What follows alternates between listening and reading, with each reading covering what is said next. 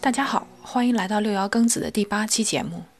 今天这期节目又是一期和健康有关的节目。开播八期，有四期是在医疗健康题材打转转，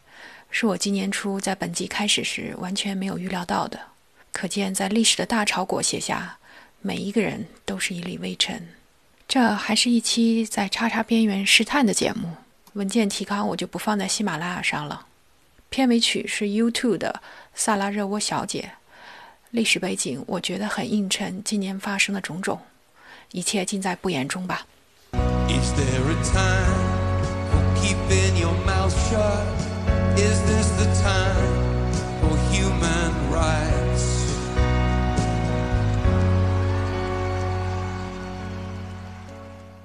今天非常欢迎我的一位老朋友，呃，来这里做客。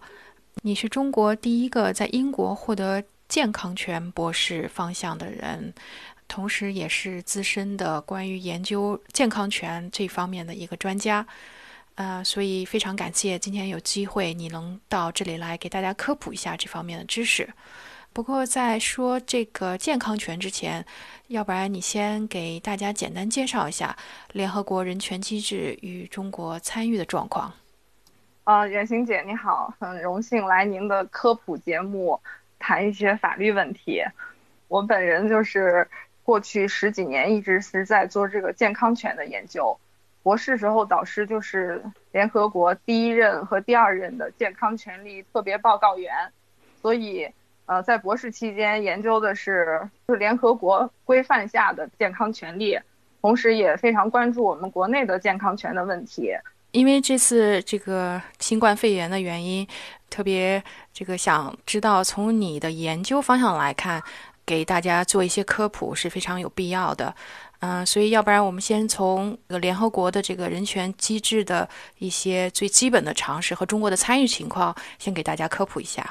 嗯，好的，人权是一个很有意思的话题。现在人们觉得它可能是一个概念性的东西，经常被应用到政治上或者各国之间吵架的一个内容、一个由头。但实际上呢，它是一个法律的权利。嗯，这次呢，就是整个战役期间吧，一直都是在关注。但是我发现我们的媒体上，包括国内国外的，大家都没有提到这个健康权利的问题。其实我们很明显的可以看到，这是息息相关的健康权利的问题。但是人们谈到人权呢，更多的想到的是言论自由啊、公平审判呀、反酷刑这种公民政治权利，就是更政治化的权利。对，反而对我们这个系列的，就是经济、文化、社会权利关注比较少，或者说，对对，健康权可能比较不敏感吧。嗯。但其实呢，它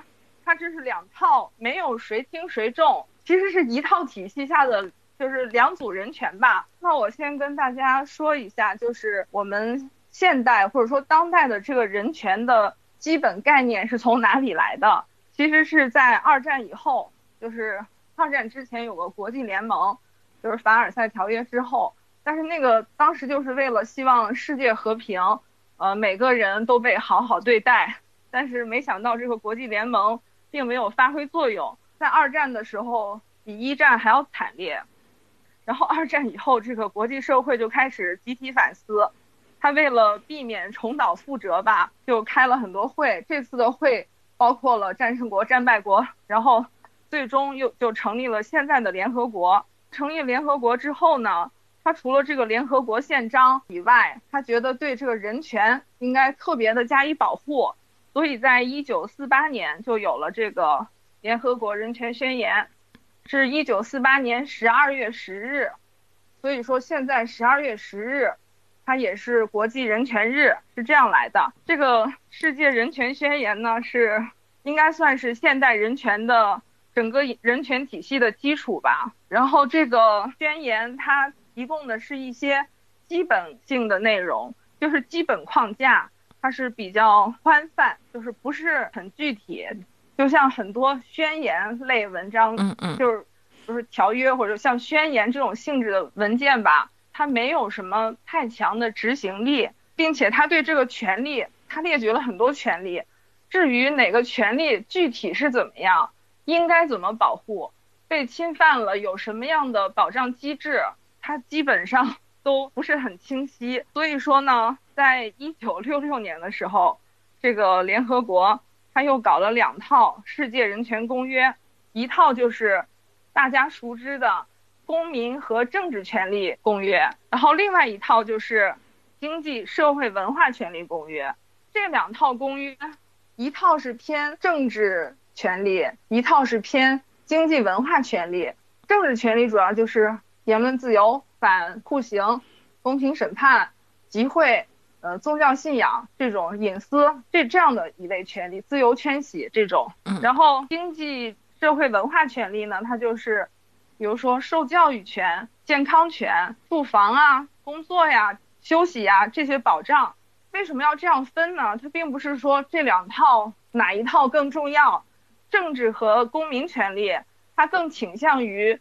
国家不要做什么。就是其实所有的人权，它对应的一个重要的义务主体就是政府，因为是个人的权利，就是不要受到侵犯嘛。嗯，公民政治权利，它对应的更更多的是我做什么，不要有人来干涉我。就是说我可以自由的做一些事情，但是这个经济文化权利呢，它的实现更需要政府去做什么来帮助我实现。嗯，比如说这个健康权利，如果没有医保，或者说看不起病，那那我这个权利就没有办法实现，对吧？对。或者说在这个公共卫生事件，国家不去防疫，那我个人是没有办法去防疫的，对吧？这是。属于国家要提供的公共产品，包括这个教育啊，甚至有的国家它是住房啊什么的，就是非常有意思的是，它这两套权利，每个国家参与的侧重点不一样。比如说我们国家，它加入的是这个经济社会文化权利，现在没有加入公民政治权利。嗯，但是美国呢，它就正好相反，它加入了第一个，没有加入第二个。然后就是，其实这个关于经济、文化和社会权利，它究竟是不是一个人权？它可能跟每个社会的它这个文化基础和这个立国之本，它呃在他们这个选择上是有影响的。嗯，比如说像美国自由竞争的社会，他就会认为健康是你自己的事情，你必须负责你自己的健康，然后你在这个社会上自由竞争，他认为这样的是公平的。那有的国家，比如说英国吧，它有这个全民医保。全民医保它的一个理念就是，我们每个人的健康状况是不一样的。那么，如果不一样的健康状况，你在这个社会中没有办法去公平的自由竞争。那么，我作为政府呢，我提供一个基本的保障，能够把你武装到你能够跟其他人一样，不管是大家生来什么样。能武装到你们差不多能去公平竞争了，再去竞争，他觉得这样是一种更加公平的概念。所以就是欧洲国家很多他都会加入这个第二个权利，都会加入。当然，欧洲国家大部分两个权利都批准了。嗯，当然我们国家一直是非常在意民众的身体健康嘛，这个是必须的，有之。对对对，必须的。而且我们社会主义国家，其实我们国家从建国初期，即使那个时候非常的穷。但是在预防这个和这个就是包括医疗覆盖，不管是通过什么赤脚医生，还是单位啊，什么农村的那种叫生产队，它它一直是有这一个网在覆盖的，就是全民的医疗的。但是在就是刚改革开放的时候，有一段时间是没有，但是后来很快，现在的覆盖率应该也是很快到了百分之九十九吧。嗯啊。所以我们国家是加入了后面这个，嗯，但并不是说我们没加入的权利，我们国家都，呃，也在有的也在宪法中保障了啊，对对，暂时还没有加入这个，嗯，对对对。那是不是就我可以总结一下，是说这个联合国的人权机制有两条腿，基于各个国家是大政府还是小政府，他选择了加入一个或者两个，但总的来说，欧洲是这方面做的比较平衡的，两方面都加入了，而且也都执行的比较好，对吧？对对，然后对我我我想要再补充一点，就是这个人权它这个概念其实非常有意思，因为每个国家的体制不同嘛，嗯，它文化根基也不一样。就是人权，它可以提供一种标准，就是无论我是什么样体制的国家，呃，无论我采取什么大政府、小政府，我用什么样的方式，我的社会结构是怎么样的，我的政策是怎么样的，我的经济发展是怎么样的，人权提供了一个基本的。底线也好，标准也好，它并不是一定要去评价你的体制，你采用什么样的制度，嗯，但是你做到了这些，就说明你达标了。它其实是一个比较基本的保障这样一个概念吧，我嗯，那中国像它，因为只参加了那个经济文化健康权的那个，呃，就签了那个公约，那它有什么相对的组织它参加了吗？嗯，中国参加的公约很多，嗯，就是 反歧视啊，妇女儿童。保护这些都参加了，就是中国整体参加的人权公约，呃，联合国公约应该是比美国多吧？就是这个，嗯，政治这个公约是个特例啊。对，就是现在联合国层面有一些，比如说人权理事会呀，当然这些也没有，并不是说能对切实保护个人，就是一个人说我的什么权利受到了侵犯，这很难在这个层面寻求保护。嗯，但是各个地区呢，就比如说像欧洲，它有一个人权法院；非洲它有个人权法院；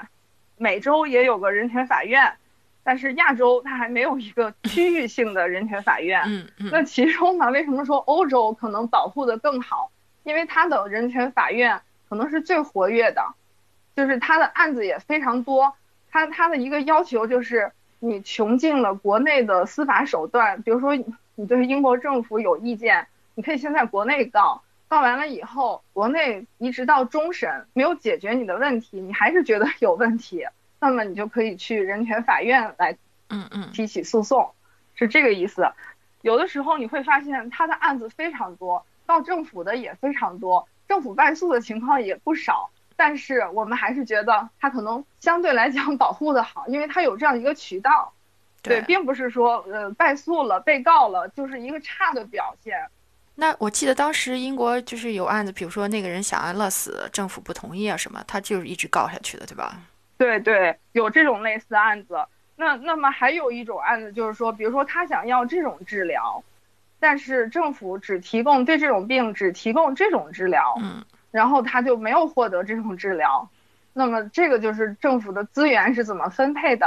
那他就对这个医疗资源为什么没有分配给他，他对这个不满，也有这种案子，所以我觉得如果这次英国真的就是躺平政策的话，那么之后可能会有不少案子到到欧洲人权法院。对，那就比较热闹了。健康权利的，对，因为健康权利，他要求政府在就这种公共卫生事件的时候去。积极的参与防疫，嗯嗯，对他并不是说我告诉你最坏的结果是什么，嗯，但是你一定要体现，并且它非常重要的一个概念就是一定要平等的对待所有群体，不是说这个病对一些人怎样，对那些人怎样，我就躺平了。你对于那些很弱势的，他要求政府去提供这个帮助，就是无论是医疗资源倾斜还是怎样，嗯，对。那那为什么亚洲没有他自己区域性的法院？有什么内幕吗？这个没有内幕，就是 就是东南亚十个国啊，十个国家吧。嗯，他曾经有一个类似人权的文件，就是他们联合签署的，但是具体也没有形成一个法院这样一个规模。嗯，而且东南亚的国家，如果在亚洲来讲，亚洲的很多比较主要的国家，东亚的国家都不在这里。所以确实，现在这方面不知道为什么，可能跟这个文化有关。嗯，不知道，也许经过这次这新冠肺炎，可能大家会再重新思考一下。因为我们都知道，这个美国虽然每年都出人权报告，中国其实也有这个 counter 这个人权报告，每天都出。咱们做节目之前，我也大致稍微看了一下。嗯，你以一个相关这个 的人士的角度，呃，给我们介绍一下中国这方面的情况。哦，好的，那那个报告我也链接我也看了一下，我觉得这个报告吧，它首先它是一个城市化的东西，有点类似写工作总结一样，年终总结，嗯，就是比如说，嗯，我今年干了什么，我哪些干的比较好，有的时候可能稍带一下，我明年还要在哪里要进步一下。嗯，就主要是这样一种梳理，就是因为人权它这个概念是非常宽泛的，它包含的权利特别的多，所以我看，嗯，一九年的报告呢，它主要是挑了几个点，比如说有一些是发展特别好的方面，它提了提，或者我哪一个地方今年是新引入的东西，我说一说，嗯，主要是这样一个，因为它是一个流程式的东西，然后并且我发现这个报告的目录排序非常体现我国的这个对人权这两套人权的一个认可的顺序，因为我们最开始提到的是发展权，对吧？嗯，这就是经济权、经济社会文化权利这一块儿的，后面提的是公民权啊或者什么什么权，嗯，而且前几天还发布了一个二零一九美国人权报告。就是中国发布的，我觉得这些就是这么些年来，每年就是互相之间都要有一些这个，有的时候说的也是就是在里面挑一些重点的问题说一说。其实呃，即使别人发来一些什么特别觉得那个的，呃，正常，我觉得现在世界上绝大多数的这个政府都是随便你爱说什么说什么。就像嗯，原来我导师经常会说。呃，他原来是做这个政治呃公民政治权利的，后来就是主要是健康权利这一块儿。他就是觉得人权这个概念真的有用吗？就是这个机制真的在 work 吗？嗯，他不一定啊。就是他非常自己也产，其实包包括我们，嗯，也有的时候也会有这样的疑问，因为大部分都是互相在说，有的时候被当成一个政治工具。再用一用，嗯嗯，但具体怎么样？说实话，就是你你在一国之内，你的人权提高主要还是靠政府，就是看政府的这个觉悟。我觉得我们国家的政府是非常不喜欢别人说人权不好的，他不像有些国家政府说也无所谓，他可能说你也是很轻松，他就是很职业化的，我就是在说这么一件事儿，我并不是很 怎样，但是我们对这个还是很认真的。我觉得包括这次战役，我们不惜一切代价，就是一定要很多人在重症监护室躺了一个多月，花了很多的医疗资源。但是我们真的是，无论是说让数字好看也好，还是说非常在乎每一个人的生命吧，可能对对，当然实际上是保护了他的这个生命权、健康权。嗯，然后但是真的是非常努力的在做这件事。对我我的感觉就是说，这个报告它没有什么 KPI，所以就是想说啥就说啥。另外一个就是，就像你刚才说的，中国可能，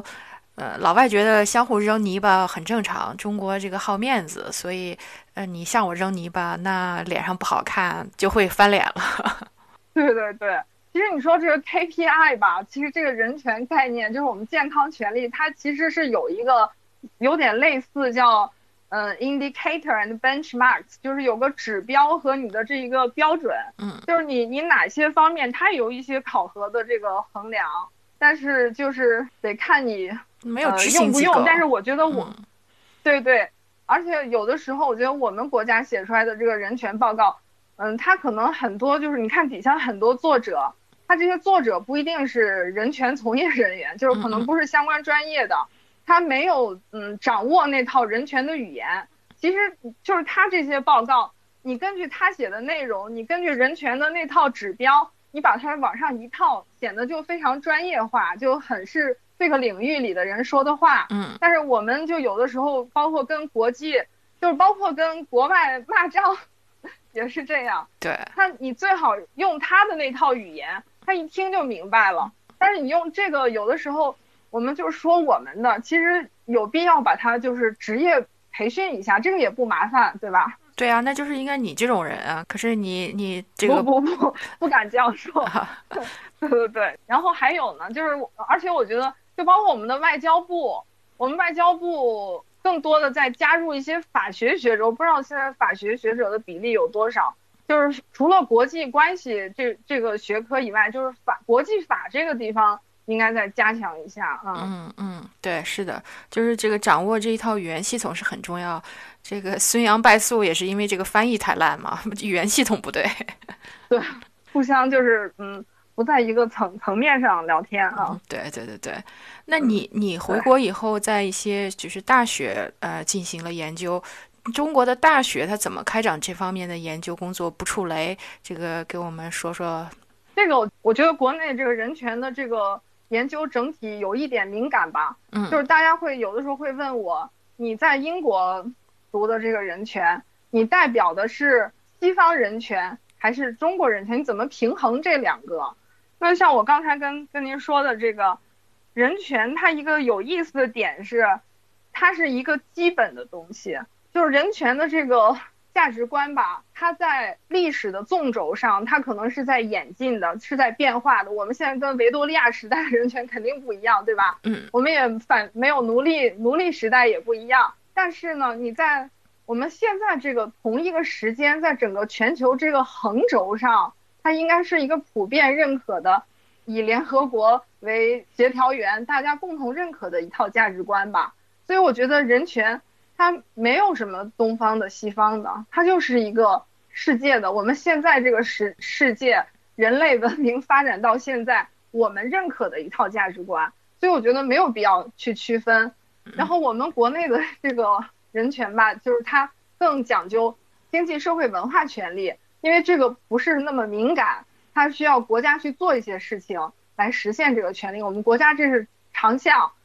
就无论怎样，国家它是更社会主义化一点嘛，就是有一很多东西国家是来兜底的，它可能细节上做的怎样，但是它这个意识是非常强烈的，意愿是非常强烈的，这是毫无疑问的。所以这样的话，我们国家。就老是强调这个经济文化权利，并且我们还有提出了一套发展权，嗯，就是免除呃免于贫穷的权利，就是让大家致富，这是我们国家所擅长的。但发展权在国外呢，它就是一个并不是那么被强调的一个权利。其实，在国外的这个就是在国际的这个环境里吧，呃，更多的人看到的也是这个公民政治权利，嗯嗯，所以就是感觉国际上提人权。我们先提那套，我们国内我们更喜欢发展权，我们发展权做好了，我们认为人民富裕了，呃，生活条件好了，健康有保障了，住房有保障了，呃，生活好了，这是最大的人权。但是国际的这个公民政治权利呢，他认为如果我没有在国家决策层面说话，谁会保障我的利益呢？特别是如果我是一个弱势群体，嗯，谁谁能代表我？我都不能去投票，我怎么知道他会给我什么样的医保，对吧？嗯，就是，但是我们这里就默认我国家特别照顾弱势群体啊。嗯，对啊，中这就是这个 methodology 不一样嘛。国家认为我是父母官，我这个作为你的父母，我肯定会关心你的这个所有所有，所以不需要投票，这是这个 default 的。但是这个对对，就是嗯嗯，默认父母都是爱你的啊。对，是的，嗯。但是，但是我觉得你说的很 对，就是说这个中国前一段时间一直也争论了很久，这个有没有普世价值的问题，这我觉得也是一个一个坎儿吧。嗯，我觉得你侧重哪一点？因为人权吧，它是一个最基本的要求，嗯，它是一个底线，你把这个底线做到了，你至于你另外一个愿意发展的更好，那没有问题。对，嗯，对你现在有这个 baseline 要正确，然后再上头各擅所长，这都 OK。但是你不能一个腿儿已经上了珠穆朗玛峰了，另外一个还在马里亚的海沟里头，这样就不行。哦，就是精神文明、物质文明都要抓。对啊，对啊，我们要这个紧扛小平同志的这个两手都要抓的政策嘛。对对对，嗯，是，嗯，不过那个像像我们国家可能会说，都吃不上饭，你还投什么票啊？而且，比如说，可能有一些国家的财团其实是掌控着政治，对吧？嗯，财阀政治啊什么的，就是这样一种，就是我觉得平衡一下，就是两种观点平衡一下。嗯，对啊，那像台湾这种政治买票啊什么的，不是很多的吗？但是也在慢慢进步嘛。所以如果你不开始，永远都会很烂。总总得从什么地方开始，对不对？嗯，对，是这样。嗯嗯，那咱们再重结合你的专业，咱们来再重点讲一下这个健康权吧。嗯，这个健康权吧，它就是就是说你所能达到的最高标准的精神健康和。呃，身体健康，其实健康权它这个它有一些基本的要求，但是它往上的追求也是没有止境的。嗯，呃，因为健康这种东西，你不好说，对吧？你总可以更健康一点，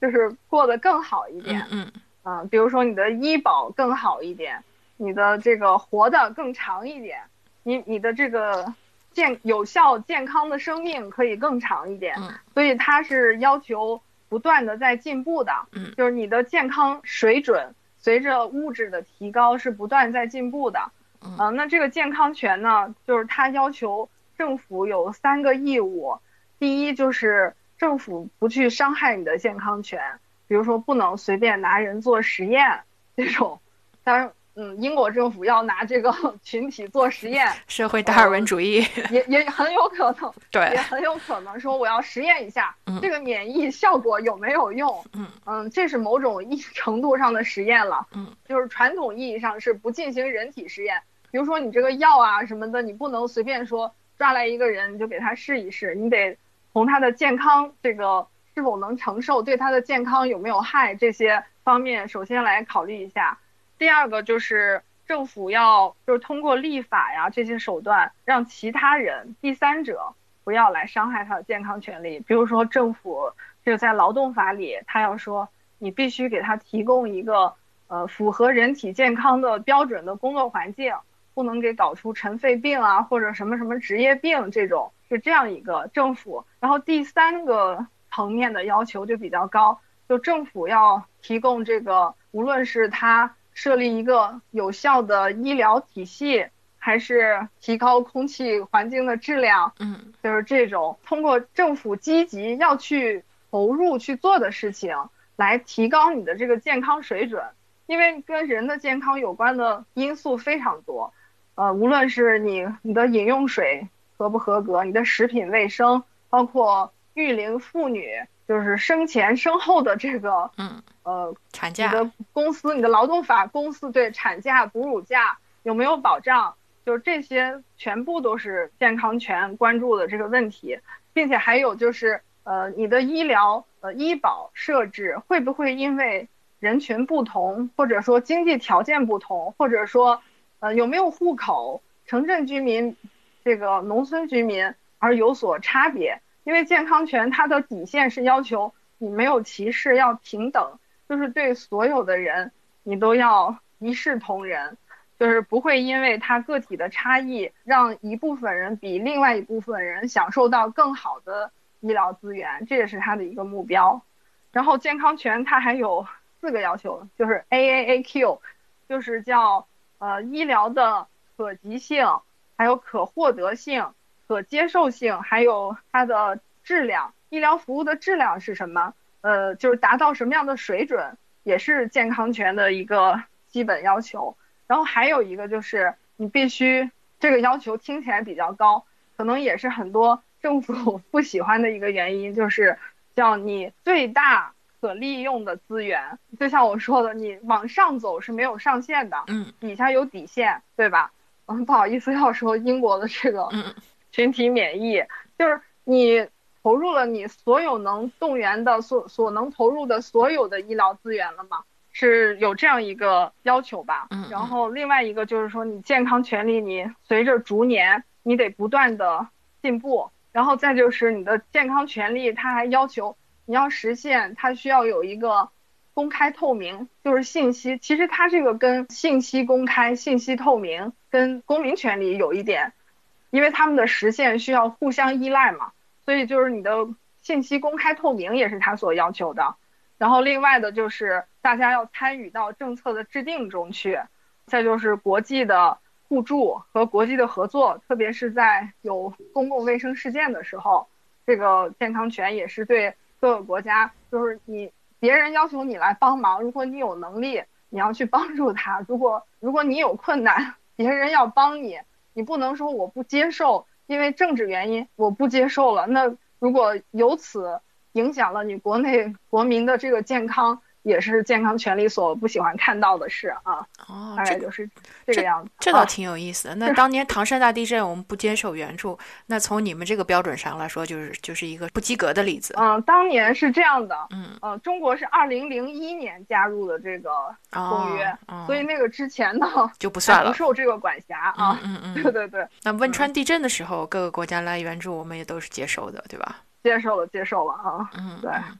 那咱不能老以英国做例子，咱也说说美国。那你说美国作为 GDP 啊全球第一，它一开始并没有保证每个人至少都有测测的这个权利，那是不是别人可以告他呀？他没有加入这个公约嘛，哦，所以对对对，没有人能告他，没有人能告他但是他他。们在国内，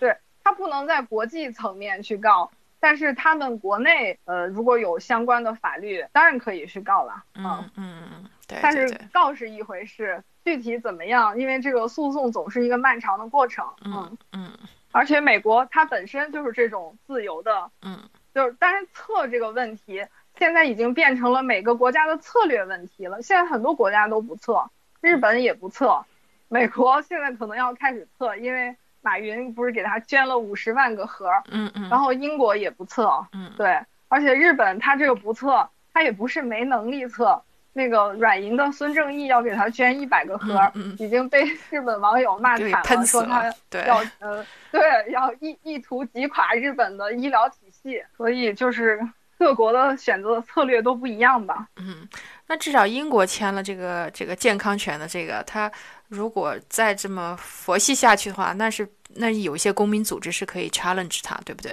哦，一定会的，嗯，对，因为英国它确实说不过去，刚说完了群体免疫，发现女王都要转移了，那大家都是老人，凭什么呀？对吧？你这就是一个不平等对待的一个 非常典型的例子。对对对，是啊，所以所以这个看到下面欧洲怎么办，也是一个很有对于你们研究者来说是应该是个很比较难得的一个经历，对吧？可以有很多的实例，可以最后回头再看的时候可以抽出来讲。对，反正从我们现在，因为我们毕竟不是医疗工作者，嗯但是就是从我们现在来看，因为人权很重要的一个原则，就两套，无论是公民政治还是经济文化，他都非常在意的一个原则就是平等。就是你看本国的人，他平等，他主要也是跟本国的人，你看他在战役的过程中有没有平等，就是对嗯不同性别、不同嗯、呃年龄、不同种族的人。他有没有一视同仁？像是说，如果说有选择性的，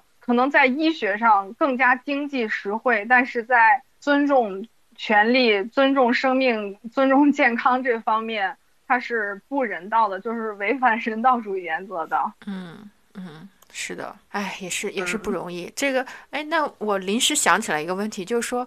呃封城这一方面来说，它是影响了自由这个走动的权利啊什么的，但是同时它又需必必须要做，因为要保证你的健康权。当这两者这两条腿有冲突的时候，那你们作为这个专业学者会怎么看待这个问题？它是这样的，就是说很多国家它是可以宣布紧急状态，嗯它是你宣布了紧急状态之后，然后政府的权力就一下变得很大，它就可以让你做很多平时不能让你做的，就是很哦多嗯在紧急状态的情况下，你的一些个人权利是让位的，嗯这个是一个属于一个惯例吧。嗯就像包括在战争状态也是这样。但是我发现一个很有意思的现象是，就是国外它都是宣布了紧急状态，呃，我们国内它是每个省宣布的一级响应、二级响应。嗯，就是国外的紧急状态的时候之后，它有一些东西是比较明确的，比如说发补助啊，或者不能干什么，有的也是立马就是你违反的话就监禁什么的。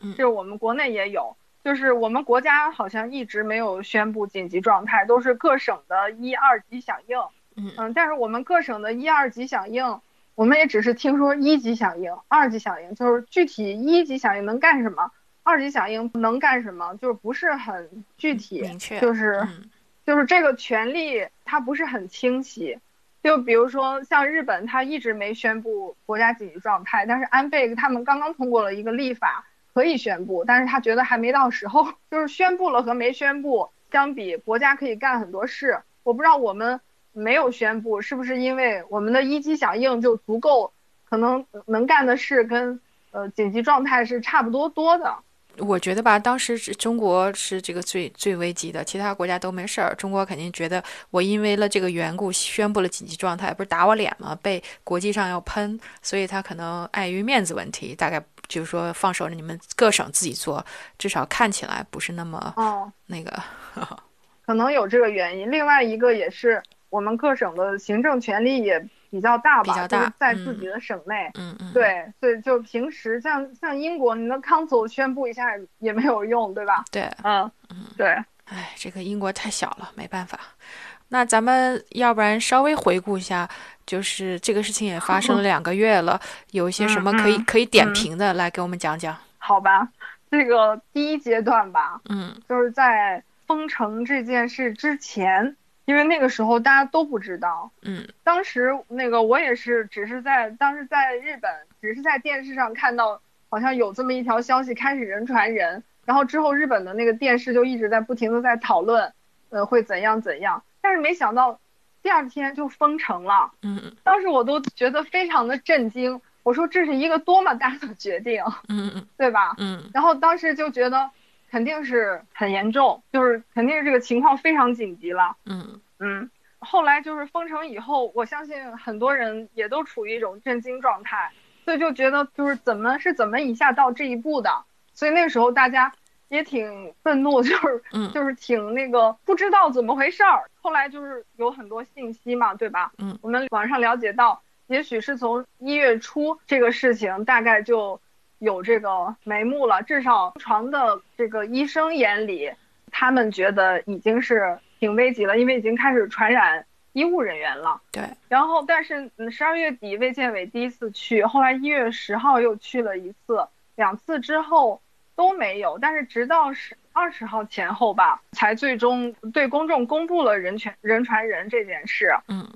那个时候，因为大家刚刚开始这个疫，刚刚给封了城，刚刚在初期，什么都不知道，突然要消化这么多信息，呃，并且后来还有了训诫，后来知道了训诫的事情。当时给我最深的感受就是，医务工作者、生物实验室在这么短的时间内测出了这个基因序，就是认识到这是一个冠状病嗯毒。而且我记得当时那个日本的那个电视上有一个伦敦的一个就是热带传染病学院的一个人就出来盛赞中国的研究者说，没想到一个疾病这么快就能认识到是从哪个病毒来的，嗯这是非常了不起的一件事。他就是觉得这个效率非常高。我当时就觉得非常的可惜，就是我们经历过 SARS，我们现在的科研能力也达到了可以快速把它找出来。也就是为什么中间这么多天，而且那个时候是春运刚刚开始，嗯这么多天的时间就浪费了，当时就觉得非常的惋惜，然后不由得想到了，就是说，如果当时没有那个训诫的话，如果我们的疾控机制反应特别的快，很快的通过某个机制到达了某个决策层，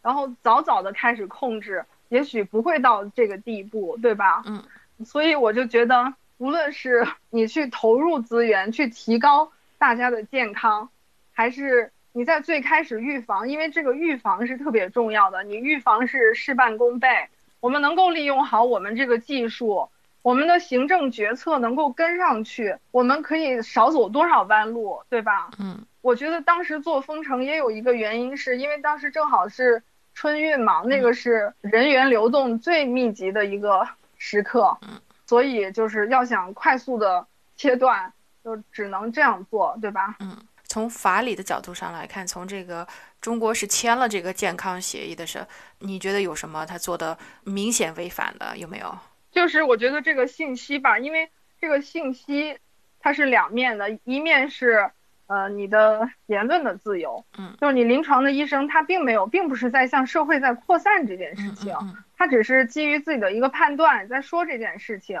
另外一面就是公众获得这个信息的自由，嗯就是你有获得这个信息的权利。如果既然它是一个传染病，那么我们都有权利知道这件事情。嗯所以说，我觉得做的最大的败笔就是给了这个训诫。那因为当时是二十几号，对吧？一月嗯二十几号，现在三月份再去看这件事情的话，从发现这个到封城，这是二十天的时间，你可能有一个认知的过程，因为它是一个全新的未知的病毒。就如果你单纯是因为你认知能力有限，这是我觉得是没无法避免的，因为我们 认知是有限的。嗯。但是如果你是就是压制这个信息，嗯，这个是有问题的。就是说，如果没有那个训诫，仅仅是认知有限，或者甚至哪怕说。网上都传开了，但是直到二十天以后才公布，这个问题都没有去压制来的严重，呃，是明显这个是最大的问题。嗯嗯嗯，对，而且从今天再来看这件事，就如果也许一月底我不是这样看，但是今天你看从二十几号到现在，整个世界对这个的应对，就现在好像很多国家是好像刚刚反应过来，对吧？嗯。刚刚醒悟，就是我不由得想，是不是我们这个整个这个政府系统，不管哪国，他的认知就是这么的，就是他他就是他这已经是五十多天了，嗯，所以说我有的时候甚至在想，如果不是那个训诫那个败笔，中国二十天的反应绝对要优于现在这其他国家五十天的反应，嗯，是的。所以我觉得这个是非常遗憾的，就这个太明显了。嗯，他给了训诫，然后并且最后的后果是这么的严重，而且我觉得现在在看也非常那什么的一点就是五十天之后，从一月二十三号开始封城，中国是把呃发展经济作为第一要务的国家，这么热爱发展经济，它都能封城去搞这个传染病，那你说这个传染病是非常。危急对吧？然后而且从一月底的时候，各国就是很多国家都停飞了航班，然后但是国内好像都不是很，并没有很注重这件事情。一直到五十天后的今天，呃当时中国面对的是一个未知的病毒，呃，后来这个病毒的信息会变得越来越多。那么到了后来，很多政府还是没有应对能力，甚至没有应对预案。所以我就是从健康权利的角度来看，我觉得他们也错失了很多时间。嗯，那不像你说的吗？美国就没签这个法案啊，所以，但是无论他签不签，他作为一个政府的基本职能，他是不合格的。对，因为他是民选政府嘛，他得证明，而且今年又是他们的选举年，对，他得证明他有能力继续在这个地方干。对，而且有一点，我觉得没有想到。呃，美国的那个检测权也是要行政来往下放的，就是 CDC 往下放这个检测权。嗯，它不是说所有的医生都可以检测。你看，在国内就是好像医生检测、实验室检测，你可能能检测，但你不能说。他们那里可能就是你不能检测，就是其实行政对这个医学专业的干预都很大。嗯。而且都是，而且我会造成巨大的这个伤害。中国就是因为它之前有一个 SARS 的这样一个过程嘛，嗯嗯，惨痛的经历，所以他对这个病毒，特别是跟肺炎有关的特别敏感。这个有肺炎的，并且他去很敏锐的去做了这个病毒检测。就是同样一个疾病，在其他国家，可能特别是这是一个流感季，可能很多流感有的时候也有肺炎，是呃，就是不是所有的，有的可能有基础病的或怎样。就是他有的也是重症死去，但是没有去检查，所以我觉得中国发现的早，可能跟这个有关。他对一些未知病毒，他会去检测的。现在我甚至 怀疑一些国家，他对未知病毒他也不会去检测，没有一套这个报告的这个系统，对吧？对对，反正我觉得这次这个疫情对全球的这个政府吧，都是一次，他他对疾控系统的一次大检验。嗯，对，so far 没有几个合格的。嗯，对。不过有一点就是，中国现在目前就是它控制的这个已经见效了，就是其他国家，韩国也还可以，是吧？已经拐点了。对，包括新加坡也还可以啊。就是这些国家的一个特点就是，它都是大范围的测。测完了去隔离，你不测的话，这个真的很难说。就是总的来总的来说，你的感觉是从从健康权的这个方面来说，一开始我们有败笔，但是后面做的比现在某些这个西方国家是做的要好的。嗯，这个好吧，就是说大的策略是非常好的，但是我们很多的细枝末节，嗯未来也要去改进。嗯比如说你在面对这种时候的时候，所有的医院都只去抗疫了，医院里以前的病人或者就是常规的这种病人都没有办法看上病了。在这种情况下，他们的健康权也是健康，也是权利，对吧？他们的生命也是生命。特别有一些很紧急的，我觉得以后呢，就是如果在设置这个防疫系统的时候，一定要把这些人的这个对策也要想好，就是在紧急时刻，如果总要留留出一部分医疗资源给这这些人，嗯要不然、嗯对，要不然这个次生灾害死亡的人数也可能会很很大的，对吧？嗯嗯嗯，是的，对对对，只不过现在没有统计，就是或者是我们也不知道，而且还有就是像刚才说的，你封城了以后，你这个你的界限，你的权利的界限在哪里？嗯因为权利和权利，权利就是力量的力，就是国家的 power，嗯然后权利利益的利就是个人的 right，嗯就是这这两个此消彼长，你国家的权利进一步，你个人的权利就要退一步。就是有的时候，呃，虽然我们说抗议，但现在就是很多基层的一些呃人的行为方式，呃，他就是唯令是从，就是对待人不是很人性化，他们的权利其实并没有那个权利，嗯但是他们就滥用了。对，啊，就是我觉得以后如果有这种紧急响应，最好能把这个他们能做的事和哪些，或者临时针对每一个事件出一个行动指南，让大家清楚，让他们自己也清楚。因为现在很多基层这个防疫人员，他本来有基层公务员，他可能学过这个依法执政、行政什么的，但是有一些临时抽调的或者呃临时组建的社区啊什么的，他们并不是很了解他们能干什么。呃，但是平常没有权利，突然有了权利，他就会给这些被封城的人造成很多困扰和不便。其实我觉得很多人的这个怨言，呃，也是来自于这里。如果你在这儿封着城，各种保障都可以的话，呃，我相信大部分人还是不会有这么多怨言。但是很多人被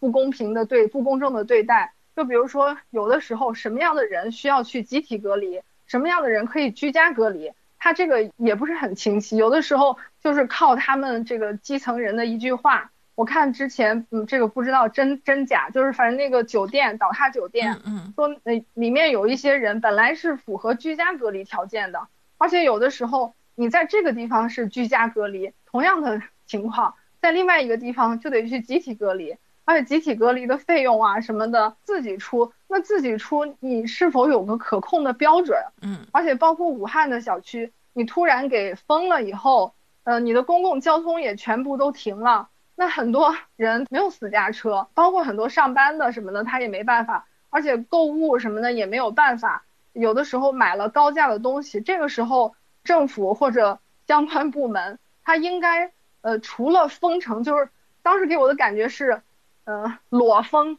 就是什么都没弄好，嗯，没有预案就案，封了先。嗯嗯就是对没有预案，你至少应该把这个物价，你可以，既然你是一级响应，你可以平抑物价，你不能说这个批发市场的物价很便宜，到了小区里就变贵了，你必须有一个物价的预案，也应该有，就是保证日常民生吧。嗯我觉得还是这个制度上应该更细致一点，嗯就是把这个细节落实的更条款化一点，不用说。完全，你封城的时候是什么样的感受，完全取决于你在什么城市，你住在什么小区，完全靠运气，看你的社区人员怎么样。嗯，就是还应该规范化一点吧。嗯。对，我觉得就是说，嗯国外它不管怎么样，它一般预案写的比较好，大家都有个 drill，就是说平时都要练习一下。咱们在汶川地震的时候也说，即使是在地震多发地带，学校从来没有组织孩子们演练过。那么这个也是一样的道理。你既然有了一级响应、二级响应，那这个它所这个 consequence 应该怎么 prepare，它也都没有。所以这个还是一个执政能力的问题，要需要更多的 training。嗯，就是比较粗糙吧。对嗯啊，但是这个我们就不嗯不不多说了啊。那那咱们基本上讲的差不多了吧？嗯、这个给展望一下，你觉得中国在这个健康权的发展，在下一步应该向什么方向能做更好的努力？我觉得还是就是更加细化，就是一些东西。嗯，既然我们这个健康权利也是我们国家非常重视的一个权利，嗯，做的也还不错吧，就跟很多国家比，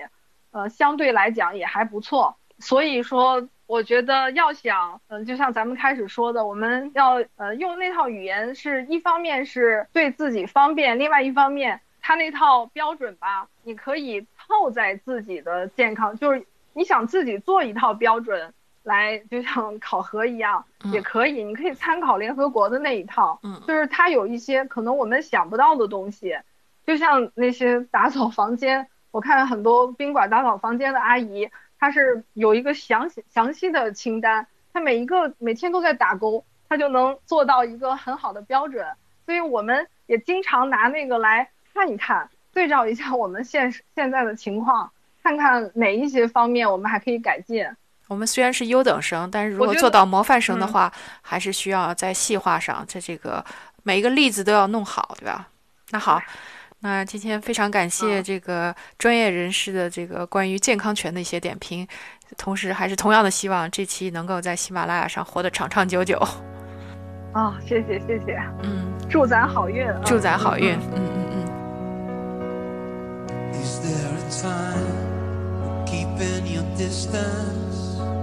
At times you turn your eyes away. Is there a time for keeping your head down? For getting on with your day? Is there a time for coal and lipstick? A time for cutting hair? Is there a time for high street shopping?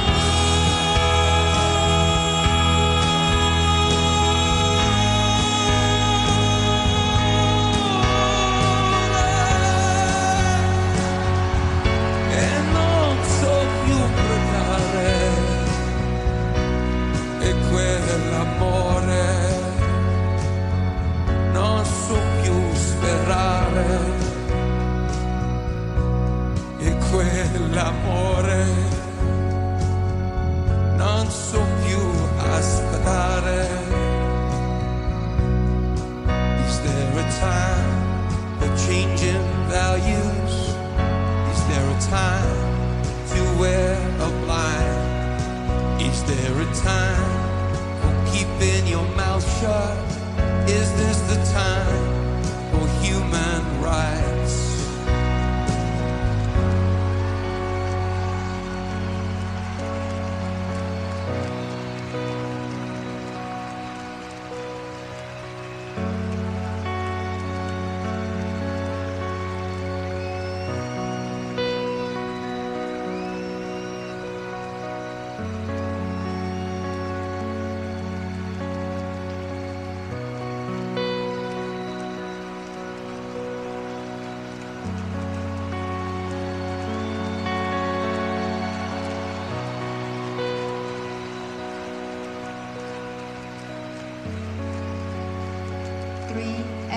Has the right to life,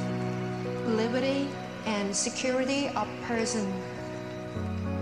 Four, no one shall be held in slavery or servitude. Slavery and the slave trade shall be prohibited in all their forms. 5. No one shall be subjected to torture or to cruel, inhuman or degrading treatment or punishment. 6. Everyone has the right to recognition everywhere as a person before the Lord.